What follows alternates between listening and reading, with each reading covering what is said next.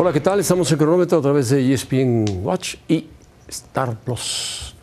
Eh, bueno, vamos a hablar, por supuesto, de Cruz Azul, vamos a hablar de Ancelotti, que habla de Vinicius, que es el, el hombre que trae los focos de la prensa española y de los jugadores que actúan en España, que le pegan de patadas por todos lados. Analizaremos la Liga Femenil y saludaremos a David Faitelson. ¿Cómo estás, David?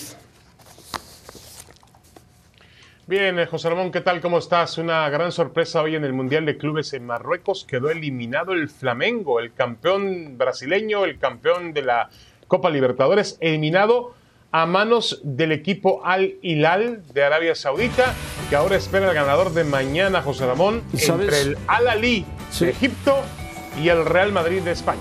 ¿Y sabes quién metió el gol de triunfo? Bueno, el tercer gol, el que le hizo el segundo gol a Argentina en el Mundial de Fútbol. Correcto. Bueno. Eh, Vieto, ¿no? No me acuerdo cómo se llama, Sí, tiene sí, nombre. sí, tiene de acuerdo, de acuerdo. Bueno, Y te, te hago, y, y te hago otro, otra pregunta. ¿Sabes quién dirige al Al Hilal, no? sí, Ramón Díaz. Ramón Díaz. Ramón Díaz, sí. Ramón Bueno, Díaz, correcto. está bien. Aquel Vamos gran jugador de River y de la Gran de argentina y entrenador con el América. No le fue muy bien con el América. No le fue nada a bien. Ramón, a Ramón el pelado Díaz. Díaz. Bueno, vamos a ver qué pasa con el Potro Gutiérrez. El problema de Cruz Azul es eh, el proyecto deportivo. Su proyecto deportivo no existe. Los dirigentes de Cruz Azul se han dedicado a otras cosas más que no analizan perfectamente el proyecto. Es verdad que el Potro no ha podido levantar al Cruz Azul, Carlos de Silanes está trabajando, está trabajando también eh, el que fuera portero de Cruz Azul, el Conejo Pérez, está trabajando El Conejo Pérez. el ingeniero Velázquez, que es el presidente de la cooperativa, pero están analizando qué pasa si el Potro Gutiérrez pierde con Toluca, que es muy factible, Toluca viene de perder, Toluca en su casa es muy complicado, muy difícil, Cruz Azul lleva 200 minutos sin meter gol, 200 minutos sin meter gol, y van a buscar o un joven o un veterano. Claro que no solamente es el Potro el culpable, es la estructura de Cruz Azul, el proyecto deportivo de O Cruz sea, Azul. van a buscar o uno azul o uno amarillo. no, van a O buscar. uno verde o uno rojo. A ver, José Ramón. Yo pondría al Tuca ¿cómo un- Ferretti, entrenador, cómo un joven y un veterano. O sea, tienen que. No, van a buscar Bueno, entre jóvenes está bien, mira, o pero- pero veteranos. hay alguna- Entre jóvenes o veteranos. Correcto, pero, pero según tengo entendido, eh, Juan Francisco Palencia es el candidato de El Conejo Pérez. Oh, Luego hay unos promotores que quieren colocar al turco Mohamed. Y luego está Víctor Velázquez, que tiene unos consejeros, gente muy cercana a él, que quiere al Tuca Ferretti. Pues, Entonces, pues a ver qué pasa en Cruz Azul. Yo lo que creo es que. Cruz Azul El Tuca- necesita orden. el orden. Tuca le podría dar orden por la seriedad, por los años, por la experiencia. Necesita un técnico de ser, experiencia que se imponga a los jugadores de Cruz Azul que son que los quieren apapachar, quieren apapachos según Faitelson. Pero bueno, Cruz Azul anda muy mal, muy mal. Claro. Ahora, José Ramón, yo creo, sí anda mal, anda mal. Cuatro partidos, todavía no celebra. Un punto, el- tiene no un tiene punto, cinco juegos, se queda un uno pendiente con Querétaro. Tiene solamente un punto. Y dejemos eso. Ha tenido algunos momentos de, vamos a, a llamarle, algunos despertares en su fútbol, pero Ah, en general ha tenido un más o torneo menos, malísimo. menos, sí. No juega bien al fútbol, salvo por algunos lapsos. Ahora, yo te pregunto una cosa, ¿esto se soluciona sacando al Potro Gutiérrez? Yo no, No, lo por creo, supuesto José Ramón. que no, yo creo pero- que el tema pero tiene más de profundidad. Es más de profundidad, por supuesto que la directiva tiene mucha parte no hay de la culpa. nadie con la varita No mágica. hay, no hay. ni siquiera Ferretti tiene la varita No, mágica. ¿eh? tampoco, pero no hay Nadie un proyecto deportivo ajustado, bien ajustado en Cruz Azul, como lo tuvo Bueno. cuando ganó el campeonato, que tenía un buen equipo Sí. de fútbol y un buen técnico y un buen director deportivo, que no se hablaban, pero trabajaba bien Cruz Azul. A ese Cruz Azul tiene que Jaime regresar ese Ordiales. equipo de la máquina. si no- bueno, Jaime Ordiales o quién? ¿O hablas de Álvaro Dávila? no, de Jaime Ordiales, que no se hablaba con el, el técnico Jaime peruano. Ordiales. No, Álvaro Dávila trabajó bien hasta Reynoso. que quitaron a ya sabes a quién y ¡fut! fuera. Bueno, pasemos al Guacho Jiménez. Ahora, a mí me queda claro, Sí. José Ramón. A ver, ahora, rápidamente nada más, José Ramón. Me queda, a mí me queda claro que Cruz Azul, que Ferretti puede ser el hombre que quizá le dé estructura Por a Cruz experiencia, Azul, por mucha Pero experiencia que siempre y cuando Cruz Azul quiera. Estoy de Por la experiencia. Claro, Cuando claro, Ferretti claro. llegó a Tigres, él armó su grupo de trabajo. Y realmente Bueno. con Ferretti Tigres logró una gran época. Ese Pero grupo de trabajo, a ver si lo dejan trabajar, a ¿eh? no a ver si lo dejan trabajar. Sería Ferretti con gente de Cruz Azul que lo ayude. Y Ferretti tiene mucho, mucho que darle a Cruz Azul. Todavía tiene que darle mucho. Sabe mucho además. Bueno, el Guacho Jiménez, portero de las Chivas. Estoy de acuerdo. De repente tiene grandes paradas y de repente comete errores graves. Yo creo que es inquietud en general de las Chivas, no solamente del Guacho. Es, eh, cometió un error grave recientemente y pues, esa inquietud está ansioso el Guadalajara por ganar partidos. El, domingo, José Ramón, se le fue la pelota. Se le fue la pelota. Se le fue la pelota, aquí lo tenemos. Viendo. Es, yo creo que es nerviosismo del portero, inquietud de los jugadores, ansias. Ansias de ganar, lo que pasa? Yo creo va que... ganando eso, las, ansias, las ansias. Eso es, José Ramón la ansiedad que tiene aquí el Guacho Jiménez, porque a lo mejor él quería salir rápido jugando ya con la pelota, porque al equipo de Chivas se le escapaba el tiempo para poder ganarle a un rival modesto como Querétaro. Ahora, yo con todo respeto, sigo pensando que Miguel Guacho Jiménez es uno de los grandes descubrimientos de Chivas de las últimas temporadas. Es un portero seguro. Yo creo que es un portero seguro. Yo también lo creo que es seguro. todos los porteros se equivocan. todos los porteros se equivocan. Difíciles, todos se equivocan, por supuesto, pero ha tenido mejores aciertos que equivocaciones. Por lo tanto, Chivas debe darle fuerza a este portero, aguantarlo y jugársela con él en el campeonato, porque no tiene así un, refuerzo que digas qué fenómeno. Y hay que recordar el partido Monterrey contra el Monterrey. El y, al final, José Ramón, fue espléndido en ese día. Fue la figura. De acuerdo. Y hay que recordar que finalmente el Guacho Jiménez emerge a raíz de que eh, Raúl Gudiño no termina siendo realmente lo que Chivas esperaba, esperaba que fructificara como un gran portero. Porque Gudiño era, eh, le hicieron espacio a Gudiño para que tomara el puesto de titular indiscutible. Se pensaba en él como un portero de época, Pero al nivel de Osvaldo Sánchez. no. no lo fue. Es muy inseguro Gudiño también. Bueno, vamos a pasar ahora, ¿te parece bien a Mazatlán? Este era, técnico, un técnico veterano también, muy veterano. El caso de. epa, epa, ya advirtió don Ricardo que si no se ponen las pilas los jugadores va sobre ellos, ¿eh? Ya advirtió don Ricardo en Twitter que ah, si no va sobre los futbolistas, ¿eh? que se ponga la pila. Me gusta Ricardo Ferretti para en Mazatlán. No ha habido un recambio natural en los directores técnicos de la Liga MX, dice Gonzalo Pineda. El formato tampoco ayuda porque todo es muy rápido y a cada rato tres o cuatro entrenadores se quedan sin chamba, se quedan fuera. La llegada de Romano no frena a técnicos mexicanos, frena, va a tratar de frenar la caída estrepitosa del equipo de Mazatlán, que no ha ganado un solo partido, lleva cero puntos. Y su directiva, aunque no le interesa mucho el Mazatlán, pues de repente como que le echa un ojo y dice, ah, caray, cero puntos, estamos en el último lugar. Oye, como que, a Romano como que te confundiste de Ricardo, José Ramón. Tú hablabas de Ricardo Ferretti y yo estaba hablando de don Ricardo, el dueño del Mazatlán, que advirtió ah, que si ah, no se ponen las pilas los jugadores, va sobre ellos. Ah, bueno, pues que vaya sobre ah, ellos, que vaya sobre ellos. No, no, no. Ah, dilo, Salinas Pliego entonces, y te entiendo mejor. Hablas de don Ricardo, de muchos Ricardos. Sí, sí, sí. Bueno, don Ricardo. Todo para ti, don Ricardo. don Ricardo, el dueño del equipo de Mazatlán. Pues que se ponga las pilas el dueño del equipo de Mazatlán. Que diga, José Yo tengo respeto. Todos le tenemos respeto, trabajamos con él. Bueno. Bueno, yo lo conozco como Salinas Pliego. Ahora, eh, a mí me queda claro, yo lo sé. Ahora me queda claro a mí que. Eh, ya, sí, como le dicen sus amiguitos, sus amiguitos. No, no, yo no. No, no, no, no, no. Tú, José Ramón, que has estado en el yate con él, yo no puedo decirle así. no, yo nunca he estado en el yate con él. A ver, pero aquí es evidente, José Ramón, aquí es evidente que Mazatlán es una buena apuesta, es una buena plaza. un café, ¿no? bueno, aquí el tema tiene que ver. el, tema tiene que ver con que Mazatlán es una buena plaza y que es una buena plaza. no puede como lo fue Veracruz, lo mismo también una buena plaza. que lo hizo con Morelia y como lo fue Morelia. Mira por dónde van pasando, van dejando plazas con un sabor muy amargo. No hagan lo mismo Veracruz, con Mazatlán. Morelia. Y ahora Mazatlán, Dios mío, Dios mío, con estadio pues nuevo, con todo a favor, con el apoyo del gobierno local, vamos, por Dios.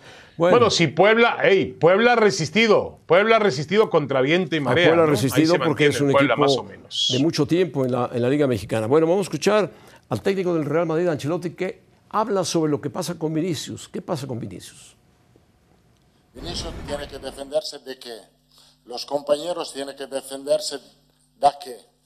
¿De qué? No sé. Aquí parece que el problema es Vinicius. Vinicius, el problema es lo que pasa alrededor de Vinicius. Y punto. Es un problema del fútbol español. Y yo que soy parte del fútbol español, creo que es un problema que tenemos que resolver. Porque parece que eh, Vinicius es el culpable. Vinicius es la víctima de algo que yo no entiendo. Bueno, Ancelotti está sumamente enojado por lo que pasa alrededor de Vinicius. Vinicius, de las grandes ligas de Europa, es el jugador, hasta ahora, con 79 faltas, más atacado por los rivales. 79 faltas le han cometido a Vinicius en lo que va de la temporada.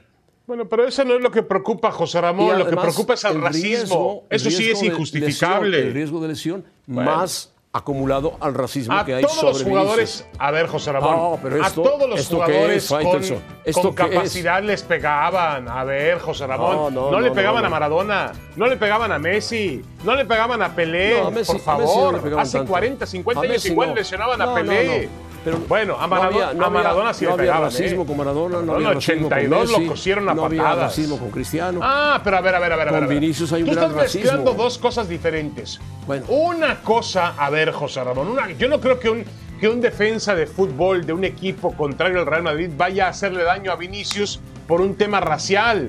Va a hacerle daño a Vinicius porque no lo puede controlar No, futbolísticamente ve- ve patadas, hablando. ve, no, Ese es un las tema diferente. No lo mezcles, no lo mezcles. No, no mezclo. El Bueno, racismo pero no lo existe mezcles, José y ha Ramón, existido no. de mucho tiempo en Europa y en España Pero concretamente. no, Y bueno, pero no en el futbolista, es- no en el futbolista. No en el futbolista. El futbolista. Los espectadores van sobre el futbolista, por supuesto. Le gritan de todo. Que el futbolista Bueno, tendría que salir ese es un grave- ese es un grave problema. Es un problema. Ese es una grave, Bueno. un grave problema y una vergüenza, y una vergüenza de, de la sociedad española, José Ramón, que sigue teniendo temas raciales todavía en, esta, Eh, en no estos la tiempos. Es española, increíble. En otros ¿Cómo le pueden.? existe. En otros lados también existe.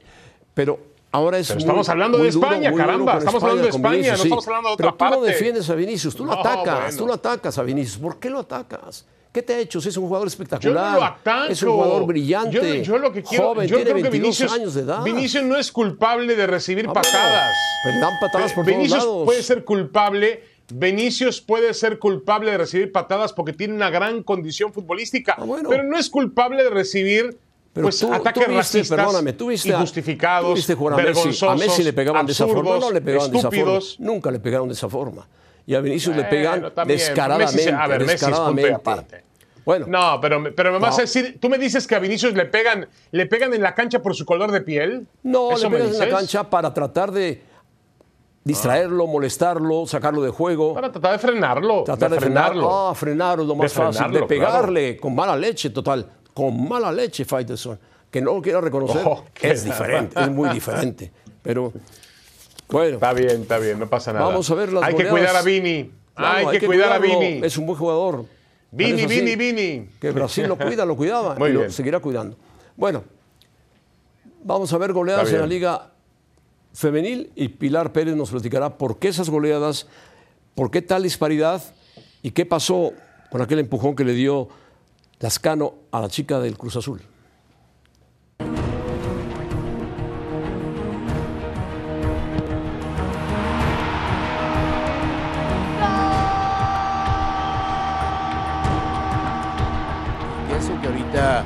Llama mucho la atención de las goleadas, pues es solo un reflejo de que se tiene que empezar a trabajar más fuerte en fuerzas básicas.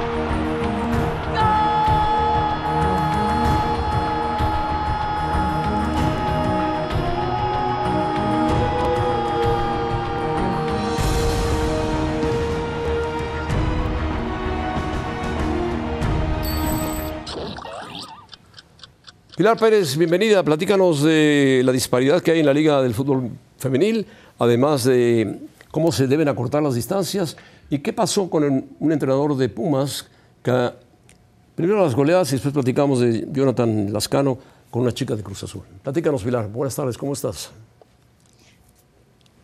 ¿Cómo estás, Hola, José Pilar, Ramón? Muchos saludos. temas, como siempre, en la Liga MX Femenil. Saludos, David, para ti también. Eh, y sí, este torneo me parece que hemos visto más goleadas de lo que habíamos visto con anterioridad en la Liga MX y creo que se debe esa disparidad a los mismos clubes, ¿no? Al compromiso que tiene cada uno de los dueños y de las directivas de los equipos. Esta última jornada 5, por diferencia de tres goles, la única goleada que vimos fue la de Pachuca 6 a 0 a Santos. Pero si nos remontamos a la jornada 3, hubo hasta cinco marcadores con diferencia de tres goles. Ahí vemos algunos de los que han habido en estas cinco jornadas, lo cual debe de preocupar, pero es que creo que no se le da seguimiento a los proyectos, ese compromiso, esa coinsistencia. Vemos a veces en los mercados, pues eh, bajas de hasta 10, 12 jugadoras y altas de 10, 12 jugadoras, entonces no termina por crearse una identidad en algunos de los equipos, ¿no?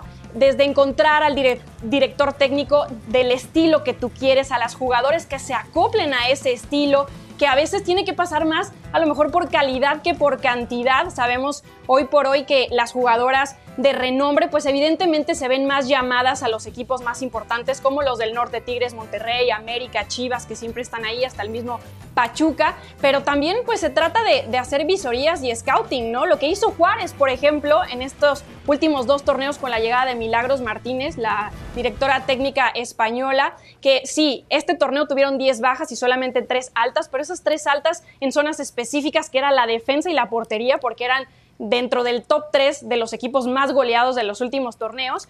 Y cambió completamente arrancando eh, este torneo como una de las mejores defensas y además eh, pues también se les dio seguimiento con el hecho de construirles infraestructura alrededor, David, que las ayude a jugar mejor.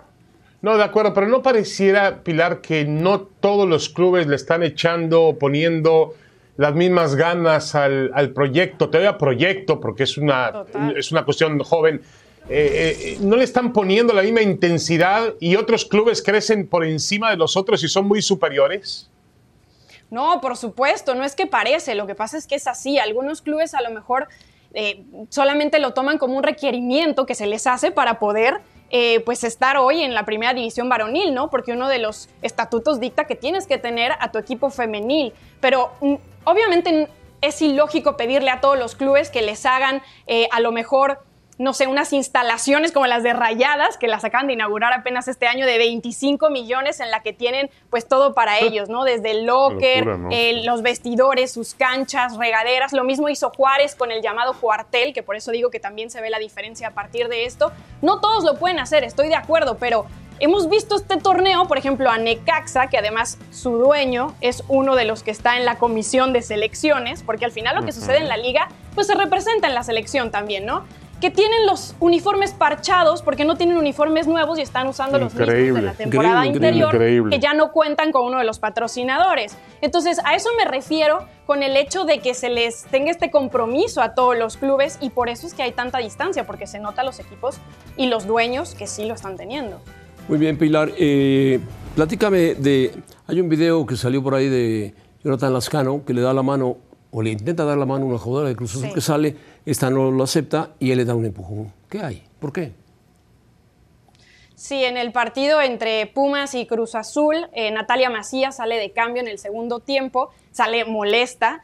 Por ahí se dice que le dijo unas cuantas palabras a su técnico, no le quiso dar la mano y este la termina empujando. si es que le dijo lo que se rumora que se dijo, porque en realidad yo no he visto. Una palmadita en la espalda, ¿eh? Sí, ahí la ves. Sí la termina empujando un poco, o sea, sí. se ve que se trastabilla un poco, pero ella sigue, y de hecho ella ni siquiera mm, lo, reconoce como que se sintió mal en ese momento, pero sí creo que dentro de los estatutos y el parámetro de la gente, de lo que es correcto y no es correcto, no es correcto ni la violencia verbal, si es que ella le dijo las, lo que se está rumorando que le dijo, ni tampoco el hecho del empujón físico, ¿no? O sea, no vamos a llegar a un parámetro unánime porque cada quien le da em, a lo mejor el nivel que quiere a este empujón. Hay quien dice que es gravísimo, hay quien dice, ay, es normal, eso lo hago con mis hermanos. te ofrece la mano. Depende de la realidad de cada quien. Te ofrece la mano y tú ni le haces caso, bueno, es también un riesgo, ¿no? No se la das. ¿No se bueno, la das? yo creo que honestamente creo que no lo justifica José Ramón. Sabemos cómo en el calor del partido Muchos de los jugadores y jugadoras salen molestas porque lo sacan, eso habla del compromiso que tienen con el equipo porque quieren seguir jugando. No se justifica lo que ella hizo, pero tampoco se justifica lo que él hizo. Y para evitar pues este tipo de, de polémicas es mejor poner una línea muy visible y decir que... no se haga. No, no pasa nada. Yo te quiero preguntar Pilar, en temas de fútbol femenil. El día... ¿eh? No, no es tan grave. Ahora, el día, Pilar, en que se reinstale el ascenso, que yo espero que yo sí confío en que algún día volvamos a tener ascenso y descenso en el fútbol mexicano. Yo, no soy tan, tan pesimista como José Ramón. ¿Ese día también se activará el ascenso y el descenso en el fútbol femenino? Bueno, yo todavía lo veo mucho más lejano el del fútbol femenino porque evidentemente apenas está trabajando con esas fuerzas básicas, ¿no? No sé si hoy nos da para tener una división de ascenso, una segunda división, pero cuando justo estamos hablando de las problemáticas que hay en el primer. En el cuaderno de cargos de, en el cuaderno la certificación famosa de los equipos de primera A, ya se exige que tengan un, eh, fuerzas básicas y tengan una división también con fuerzas básicas femenina. Es decir, me parece que está, eso, eso está perfecto. Muy difícil, muy complicado. Platícanos ya rápido. Me encantaría, pero sí, pero sí lo veo. El acuerdo de América con el Lyon francés. Que, terminó? Que se instale. Sí, con el Lyon y con el Rain. Ahora hicieron esta, eh, bueno, pues digamos, esta alianza entre los tres equipos, lo cual me parece espectacular. Iniciará con un partido amistoso en este mes justamente entre el América y el Reign. Y bueno, el Olympique de, de Lyon femenil sabemos que es el máximo ganador de la liga francesa, multiganador de Champions. Y bueno, el Reign es ahora mismo de los mejores equipos de, la liga estadounidense. Así que creo que hay muchas cosas positivas para el fútbol femenil en México y para el América específicamente. Muy bien, Pilar, gracias. Muchas gracias, Pilar. Saludos. Saludos, Pilar. Buenas tardes, saludos. Bueno o malo, se presentó el Mundial de, Fútbol, la petición para el Mundial de 2030, aprovechando que se cumplen 100 años del de, histórico Mundial, y lo presentan cuatro países más uno invitado. Argentina, Paraguay, Uruguay, Chile y Argentina invita a Bolivia. O sea, serían cinco países en el año 2030, cinco países. Hay Correcto, ahora están disputando con eh, España, Portugal, Ucrania, que le cedería Arabia Saudita, Arabia Saudita, Egipto y Grecia. Arabia Saudita, Egipto y Grecia. Bueno, hay hasta una inaudita, José Ramón. Marruecos, que iría solo. Hay una. No, y hay otras más. Eh, Emiratos Árabes, que es aparentemente eh, uno, también uno, obviamente uno de los países del Golfo Pérsico más imponentes, más ricos, también levanta la mano ¿eh? para hacer el Mundial. Y la FIFA tiene el antecedente de Qatar, que hizo un gran Mundial Qatar. ¿eh? Sí.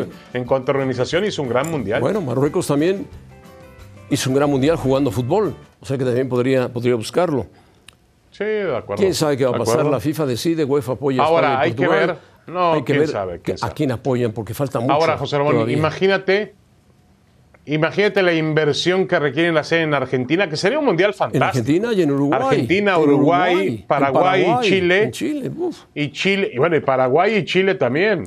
la inversión que tenían que hacer por estadios, porque el parámetro, el parámetro lo ha dejado muy alto Qatar y lo va a dejar muy alto Estados Unidos, México y Canadá en el 2026. Entonces se requieren otro tipo de escenarios. Ahora, sería ideal hacer un mundial de barrios. Yo haría un mundial Gracias Bolivia, gracias Paraguay, gracias Chile. Haría un mundial del Río de la Plata. Oh, Buenos Aires y Montevideo. Maravilloso. Cuatro Ocho estadios y vámonos. Vámonos, perfecto. Eres Hombre, sería no, tampoco no sería, no sería ideal. Es vete como asesor de infantino, que te paguen unos cuantos francos suizos y listo. A ver, José Ramón, tú viviste el Mundial del 78 en Argentina. Y fue un mundial, a pesar de las condiciones políticas había una dictadura terrible que rodeaban el mundial, fue un mundial muy atractivo. Terrible, porque los equipos pues que fueron, jugaron bien, pues porque ganó Argentina. Así de fácil, por eso fue un mundial atractivo. Sí, está bien, está bien. Se jugó bien. Bueno, De acuerdo, ahora la, otra historia. La pasión que hay en Sudamérica por el fútbol es increíble. Como muchos lados, no pensábamos que en Qatar hubiera pasión y mira cómo, cómo había pasión. Bueno, LeBron James tiene una. Yo no vi mucha pasión en Qatar, pero bueno, tú sí la viste. ¿Cómo no? ¿Cómo no? La puso el público que llegó de fuera. Pues, pregúntale a los mexicanos, pregúntale a los argentinos. LeBron James tiene 38.352 puntos. Y Karim Abdul-Jabbar, el famoso hombre del gancho de los Lakers, tiene 38.387. Necesita 36 puntos LeBron esta noche si quiere pasar a un legendario como es Karim Abdul-Jabbar. Lo puede hacer si tiene menos juegos. No, y mira qué récord, José Ramón. En 1409 partidos. No, y el récord, el récord es un récord imponente. ¿no? 387 No, no, hizo Karim. 38.352 Y, y es además, de LeBron James y Karl Malone ya Sí. quedó atrás. Imagínense, Karl Malone que era un gran canastero. de Y la acuerdo, diferencia ahora, de juegos entre Karim y es LeBron. mucho más Ahora, todo lo hizo. Es mucho más completo LeBron James que Karim Abdul. Es mucho más completo LeBron James que Karim Tú lo- Abdul tú lo Jabbar viste como jugar a jugador de Karim, básquetbol. ¿sí? ¿Sí lo viste jugar? Eso me queda, no me queda la, la ¿Tú menor de las jugar a dudas. Karim? Eh, no lo vi jugar, he visto, Ah, he, he visto jugador, videos, pero LeBron, jugador. lo que hacía, Tenía- lo que ha hecho gancho- LeBron, lo que ha hecho LeBron físicamente en la duela, Ah, bueno, LeBron- no lo ha hecho nadie. No LeBron lo, ha hecho, lo hizo bueno, lo han hecho pocos. en un solo equipo, Físicamente es un jugador todo. dominante, ¿no? En Cavaliers, en los Cavaliers, ahí Bueno. anotó cerca de 23 mil Bueno, ya nos vamos, José Ramón. Le dieron a Nos Guillermo vamos. Ochoa el premio como el más valioso del Salernitano. Pues hoy perdió 3-0 con la Hoy Juventus. perdieron 3 por 0 contra la Juventus. Por cierto, Flamengo Sí, sí, ya, sí. ya quedó eliminado del Mundial de Clubes. Vamos a ver mañana el Real Madrid que, cómo está, cómo se encuentra. Y nos vamos, Faitelson. Cuídate mucho. Adiós. Bueno, tenemos ahora o nunca desde el Staples Center, así que Mauricio Pedrosa, Hércules Gómez van a estar cerca de LeBron James esta noche. Que lo entrevisten a Una LeBron. noche histórica para la NBA. Puede serlo así.